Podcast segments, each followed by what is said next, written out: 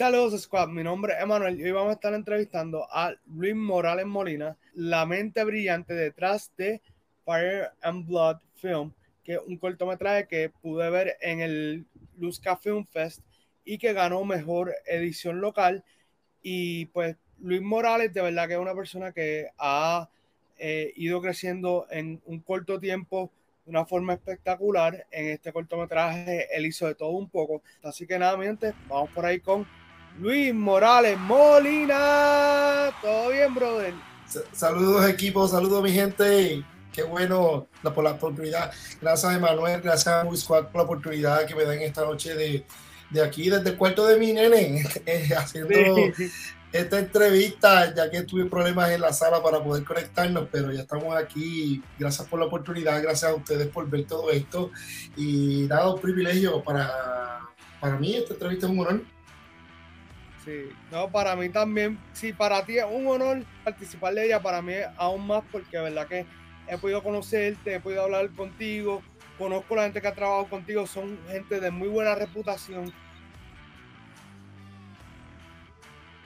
Fire Blood era un proyecto que básicamente era un cortometraje que iba a ser de época, fíjate esto, iba a ser de época.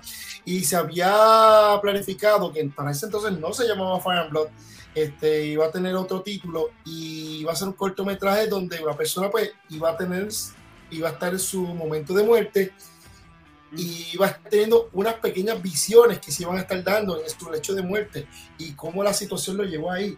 Pero entonces, entre la complejidad de filmarlo, la época, los vestuarios, entonces el presupuesto, se sabe que al filmar filmar esta época, eh, eso conlleva un reto bien, bien significativo donde tú tienes que buscar eh, el presupuesto para, primero para hacer la época y después el presupuesto para filmarla. Eso lleva esa complejidad.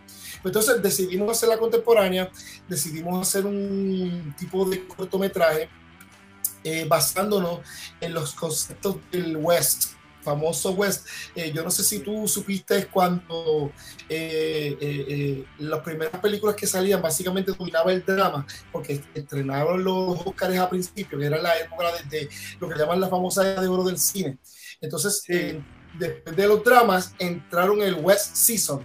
Ese West Season dominó, dominó básicamente hasta que el hombre llegó a la luna el hombre llega a la luna, entonces cambia eh, rotundamente la visión del cine y ahora no es el West, eh, ahora es el sci-fi que dominaba en esa época. Y entonces, este, no sé si tú te percataste que después del, que, eh, de que el hombre llega a la luna, empiezan a haber proyectos más como Star Wars, 2001 mm. Odisea del Espacio, este, él y el octavo pasajero, y seguimos por abajo zafacones de películas que eran del tema de la época. Entonces seguíamos con ese tema, seguimos con esa temática. Dentro de los 80 a los 90, el cine de acción se volvió popular se volvió muy popular. Y entonces hubieron fusiones entre sci-fi para buscarse a Medio. No sé si te acuerdas de una película de Predator que se estrenó este, en los 80, que era, mezclaba esa, esa la acción con la ciencia ficción. Y entonces se buscaba crear esa armonía en esa época.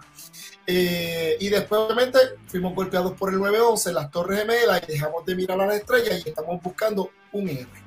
Que ahora estamos en el Super Hero Season eh, y ahí entonces pues yo decidí, vamos a hacer ese, vamos a, llevar Fire a ese, al, al, retro West, darle ese estilo visual West, eh, pero que sea un corto de acción y de dejarlos con el famoso 360. Entonces eh, yo dije, yo dije, vamos a coger este guion y enviárselo a una persona que no lo revise y tuve el honor de enviárselo a Julio Román. Yo soy súper fanático de Julio Román, para mí es un gran amigo y, y, es para mí uno de los mejores directores que está ahí la tiene, al igual que Benji López, son gente, eh, Andrew Hernández, son gente que yo admiro mucho. En verdad, estoy bien orgulloso de, conocer a tanta gente bonita. Y él me dijo, mira, hazle estos cambios, hazle estos cambios, hazle estos cambios, y yo creo que tu historia es funcional. Entonces se me ocurrió la idea de comenzarla en un punto y terminarla en el mismo punto donde, donde este, la historia termina.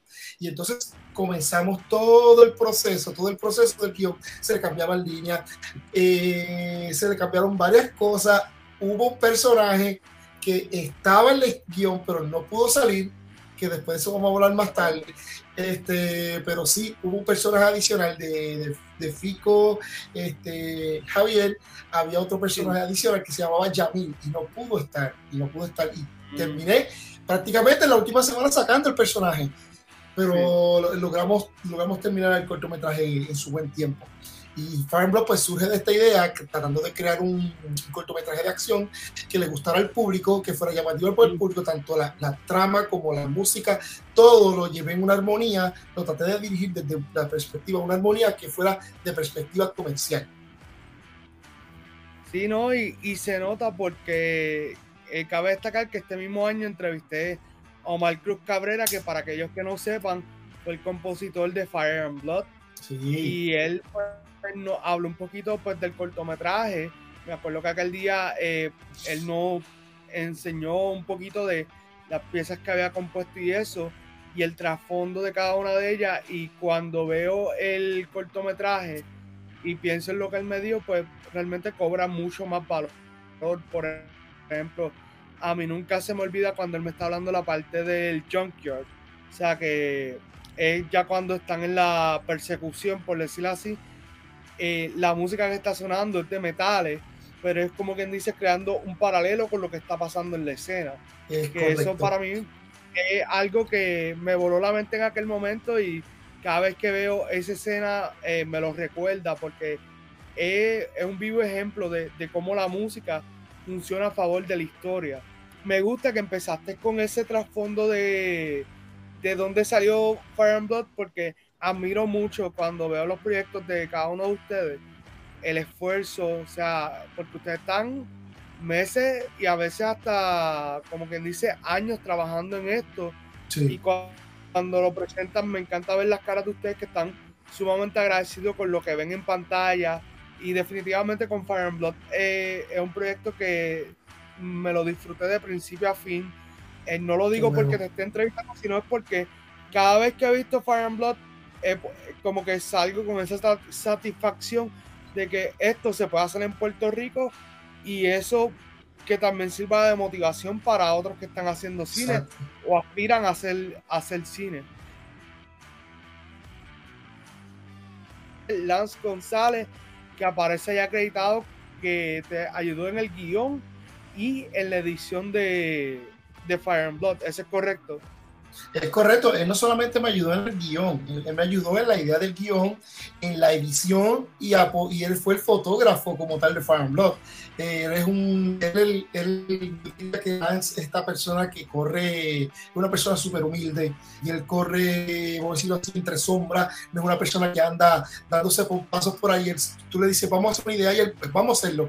Y él te recomienda y, la, la fluidez de él en el set conmigo yo me encanta. Y hay buenos fotógrafos en Puerto Rico, buenísimo, buenísimo, pero me gusta trabajar con Lance por esa razón en particular, la, eh, la, manera en que él trabaja y te siente, y él aporta una idea, tú le escuchas, tú aportas, ah, y a veces de esto, de esto sacamos y boom, salió algo espectacular.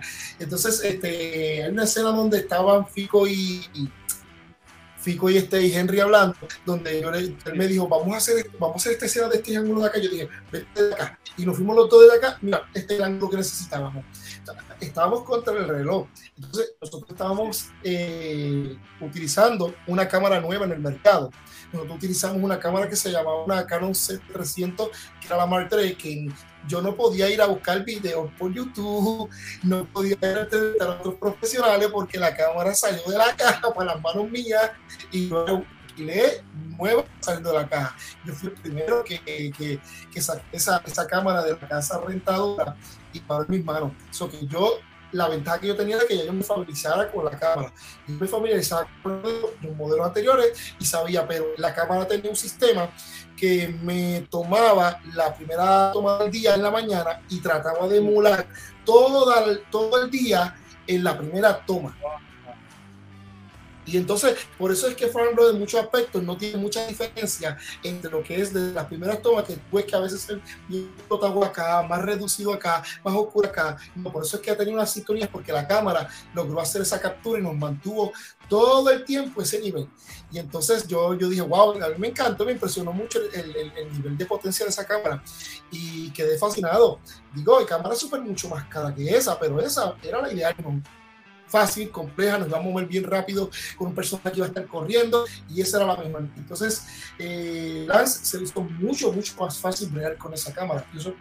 Obviamente yo todo el tiempo lo único que hacía era más que monitorear la, la imagen en mi monitor y Lance eh, tenía, era el ojo. A veces me decía, mira, no estoy viendo bien qué está pasando porque lo veo todo súper explotado, porque la intensidad del sol le bloqueaba. Yo decía, no, estás súper bien. Aquí yo estoy viendo el crudo, estás súper bien cuando él se queda y mira el crudo, o sea, ¿qué es esto? Entonces eh, se percató de que la toma estaba quedando bien, yo, la estaba viendo bien. Entonces, eh, cuando nos fuimos a hacer el corte, a edición, el corte básicamente lo hice yo completo. El completo, como lo vimos ahí, lo hice yo. Lance entró en la sección donde corta un poquito aquí, sacamos un poquito de acá y algunas cosas que se nos tuvimos problemas eh, con Henry. Henry, tuvimos un problema que la semana antes el señor Leonardo Castro, este excelentísimo actor, eh, con mucha experiencia, de la cual fue una escuela para nosotros durante Farm eh, se lastimó las manos.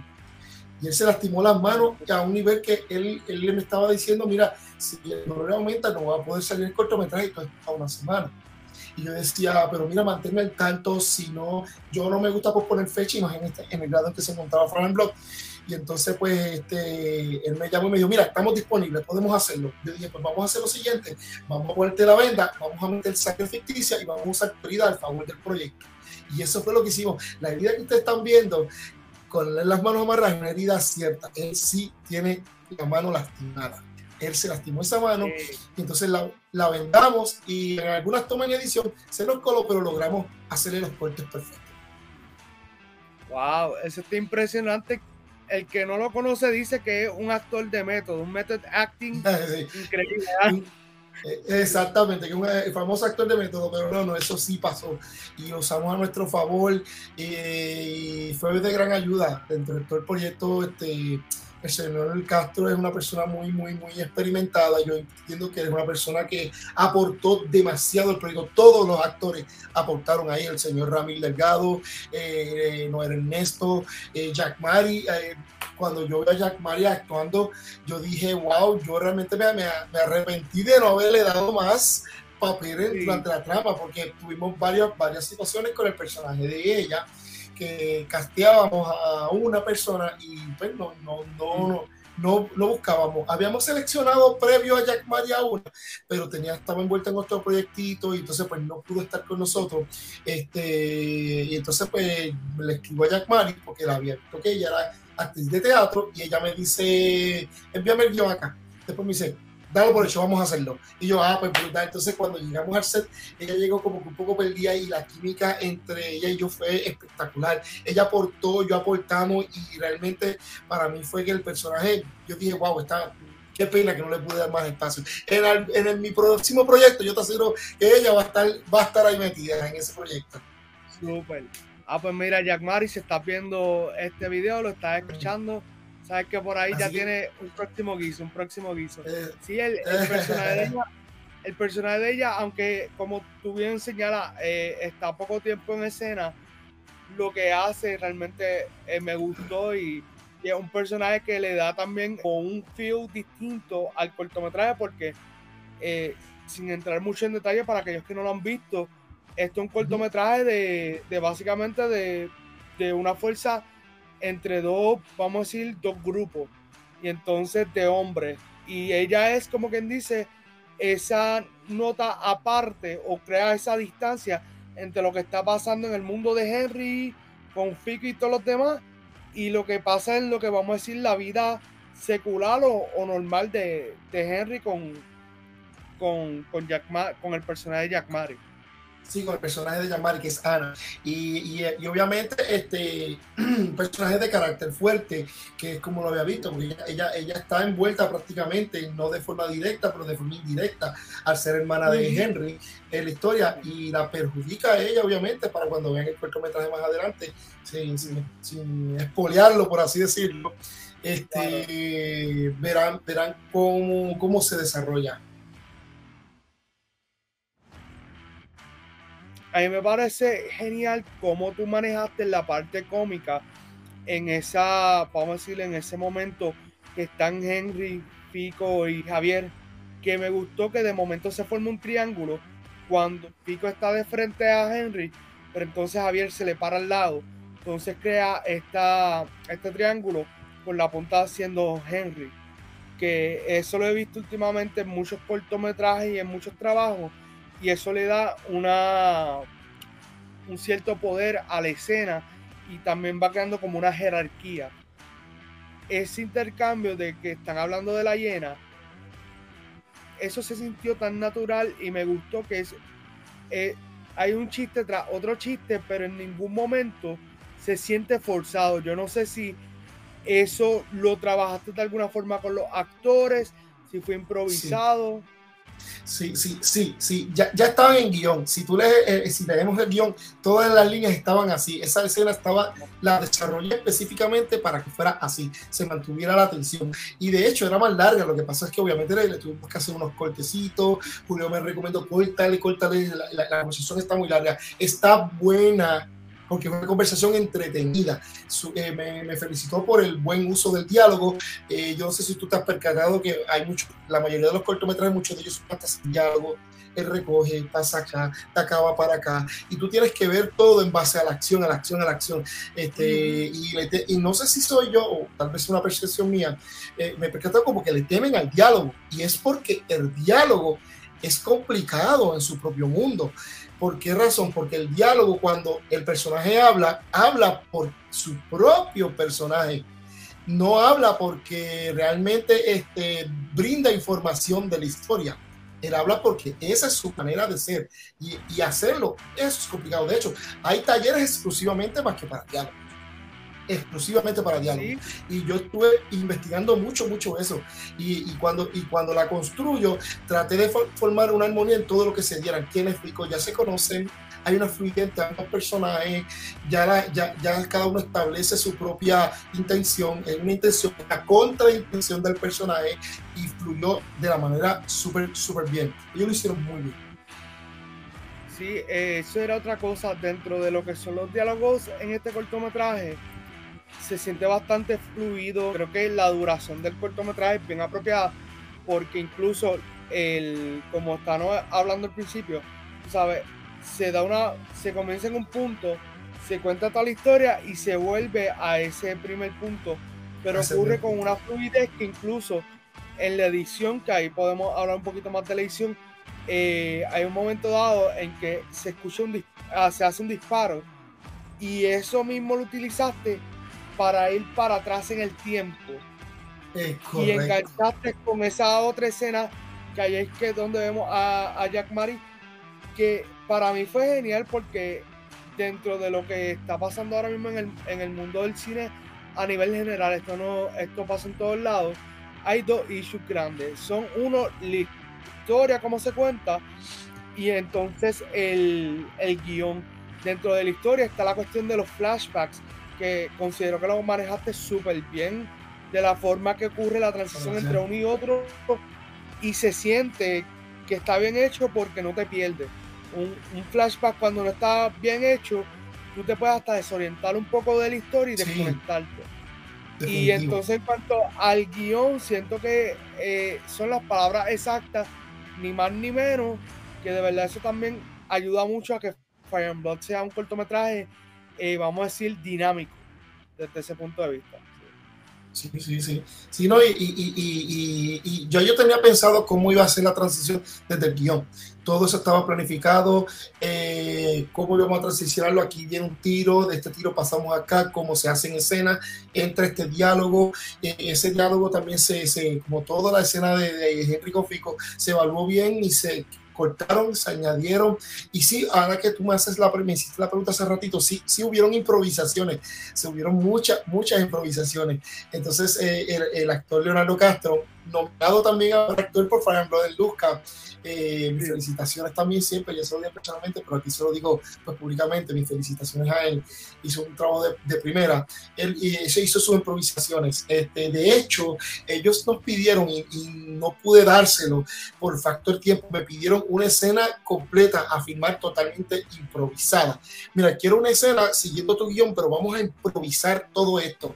Y realmente ya el, ya el Joker estaba cerrando y el muchacho mío no nos va a dar tiempo. Yo digo, mi gente, vamos, vamos a hacer esto, a ver si lo podemos hacer mañana. Y realmente, pues, venimos mañana, pero tenemos, tenemos un zafacón de escena que filmar. Se nos hizo bien difícil. El día en set es para aquellas personas que están haciendo cine, maximizar el tiempo en usted es bien importante, bien importante. Ahí el señor Lance González, que estuvo con nosotros, fue una clave, clave bien importante. Él maximiza su tiempo en set. Que ya lo sabe mi gente, eso es una de las reglas de oro, no tan solo de, de Luis Morales, sino también de muchos de los directores aquí en Puerto Rico y a nivel general. Eh, mientras más tiempo tú le puedas sacar provecho a lo que estás grabando, mejor porque muchas veces tú no tienes el tiempo que tú quisieras para grabar, sino es el tiempo que hay y punto. Así que, eh, uh -huh. y hablando un poquito más allá de la escena y hablando del Junker, quiero cerrar hablando de esta escena que es, yo diría que es el punto clímax dentro de la historia, cuando Henry está escapando de Fico y entonces eh, le da un disparo y entonces uh -huh. hay como una explosión. Y quiero hablar como explosión. tal de. Quiero hablar de la explosión por la cuestión de que no es algo muy común ver en películas de Puerto Rico. Eh, vamos a decir, un tipo de efecto especial así, de tanto, yo le llamaría riesgo y, y, exacto, un, un, efecto práctico. No es algo muy común en el, en el cine puertorriqueño. Sí ocurre, pero no de la forma que lo vi en, en Fire and Blood, también ejecutado y tan a menudo. Cuéntanos, haznos un breakdown de esa escena. Mira, e, esa escena, aventura, te explico por qué, porque esa escena iba a tener varias tomas. Esas, ahí sí caíamos en, una pregunta donde eh, si, si, hubiesen escenas adicionales o toma, esa era, esa era primordial, porque la escena era que iba a disparar, iba a dar un tanque de gas viejo que había y el tanque iba a explotar, el tiro iba a fallar y le daba el tanque y explotaba. Esa era toda la escena. ¿Qué sucedió? El, el eh, yo no sé si tú, para ese entonces, cuando se firmó Fire Blood, el gobernador actual había anunciado eh, el, el alza de COVID aumentó ¿Qué sucede? Este, específicamente el día en que empieza Fire and Blood a firmarse, fue un viernes, este, hubieron restricciones por todos lados. Todo el mundo tenía que estar con mascarilla, este, muchos negocios volvieron a cerrar y whatever. Y entonces, donde mi, el que me diseñó los efectos especiales no pudo este, hacer las compras finales porque los negocios cerraron por esa nueva orden ejecutiva y él iba, y él iba a crear este, un ataque a, a, escala, a escala normal pero de ficción. De hecho, iba a, estar, iba, iba, iba a hacer el efecto de explotar el tanque junto con la explosión, que iba a ser un doble efecto. Y esa, era toda, esa, esa, era toda la idea. Pues entonces él vino de, de, Juana Díaz, de lo que es el área sur de la isla, era un efecto, él trabaja más para películas americanas que vienen a filmar aquí, pero es bien amigo mío y, me, y yo le dije, mira, ¿cuánto tú me haces por esto? Y él me dijo, mira, nada, vamos a hacerlo. Consigue los materiales. Yo tengo la licencia, tengo todo. Y entonces, pues, ¿qué, qué vamos a hacer? Pues mira, hay que conseguir los permisos, hay que notificarle, porque la, los tiros que tuviste allí en no son tiros de postproducción, son armas de bala salva que se están usando prácticos wow. en set. Este, entonces, eh, lo mismo las detonaciones que tuviste, todo era práctico. Eh, yo hice prácticamente un Christopher Nolan allí, que me lo tiré todo práctico y, y evité todo lo que era postproducción porque me gusta más. Yo creo que nosotros, puertorriqueños lo podemos hacer. Y, animo a todos aquellos cineastas que lo hagan, lo pueden hacer, se puede hacer. Y no necesitas una millonada de dinero, tienes contactos, utilízalos, haz todo lo que puedas para crear una escena que sea lo mayor prácticamente que la computadora, la postproducción, sea cuando ya no tengas el recurso para poder hacerlo, es el último recurso. Y ese, y ese demás, ah, yo lo hago en post, elimina eso elimina eso de yo lo hago post. Trata de hacerlo aquí, porque en postproducción no podemos poner emociones, en postproducción no podemos poner sentimientos, en postproducción este, sí se puede hacer, se puede poner lágrimas. Yo he sabido de películas que han puesto lágrimas, pero nunca es lo mismo. El actor transmite una vibra, un, transmite algo y todo lo que tú puedes hacer frente a la cámara, la cámara que lo capte, eso es arte, eso es cine y lo podemos hacer. Pues entonces esta persona vino de acá, nos quedó todo el efecto, nos, nos, ubicó todas las explosiones y fuimos por el barrio porque ya habían, vivía mucha gente haciendo notificaciones de que se iban a, este, a hacer unas detonaciones, que no se asustaran, no llamaran a la policía porque podía, pudo haber pasado, pero gracias a Dios todo el mundo ya sabía lo que iba a pasar y, y de hecho la explosión quedó como quedó dos explosiones. En edición hay dos explosiones. Lo que pasa que para esto es una, pero hay dos explosiones. Se dio una, que es que la primera, y después la segundo corte era la segunda, y nos formó el famoso anillo en, el cielo, que muchas personas no lo creyeron, pero el cielo lo formó. Eso fue totalmente eh, lo que llaman production value, eh, valor de producción. Sí, no, realmente esa escena es algo sumamente genial aplaudo que, que, de verdad se hizo.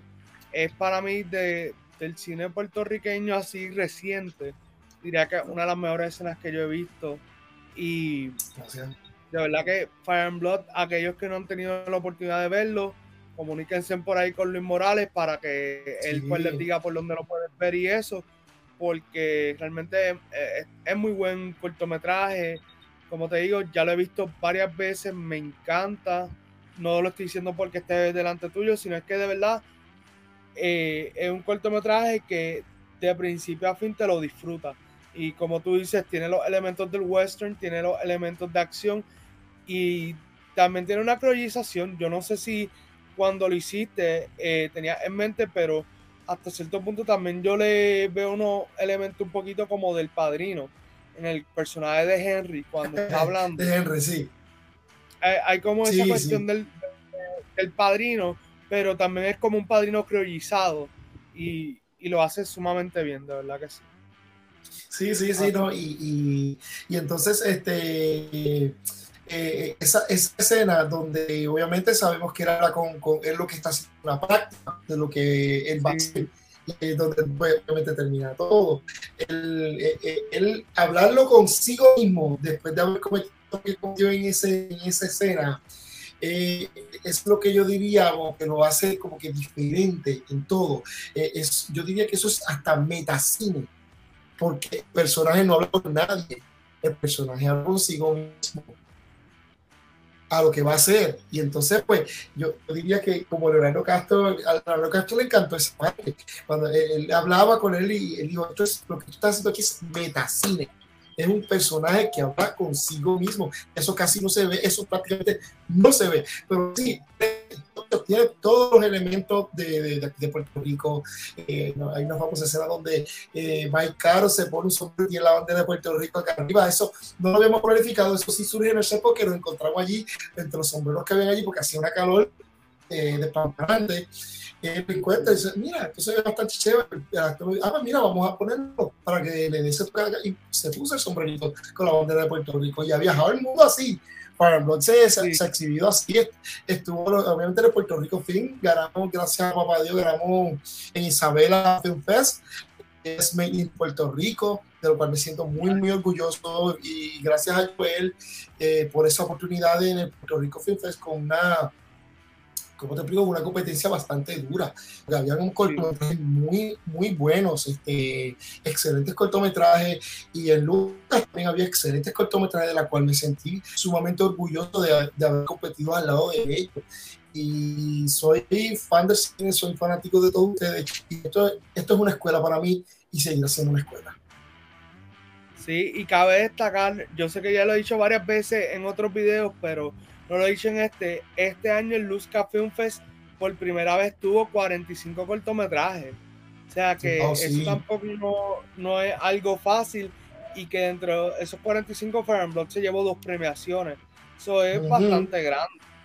¿sabes? Sí, que, sí, mi gente, este- ya, ya saben, hay que ir apretando tornillos para que el año que viene siga creciendo y así sucesivamente. Sí, ¿no? Y, y- exhorto a todos los cineastas y a todos aquellos que también están empezando que, se reten, se reten. Vamos a echar este cine a, grandes escalas. Podemos demostrarle a, la industria de allá afuera que aquí sí hay mucho talento para hacerlo. Pude hacerlo con Fire and Blood, cualquiera lo puede hacer. Y aquí estamos nosotros, ya estamos trabajando en lo próximo que venimos por ahí, que espero que les guste también.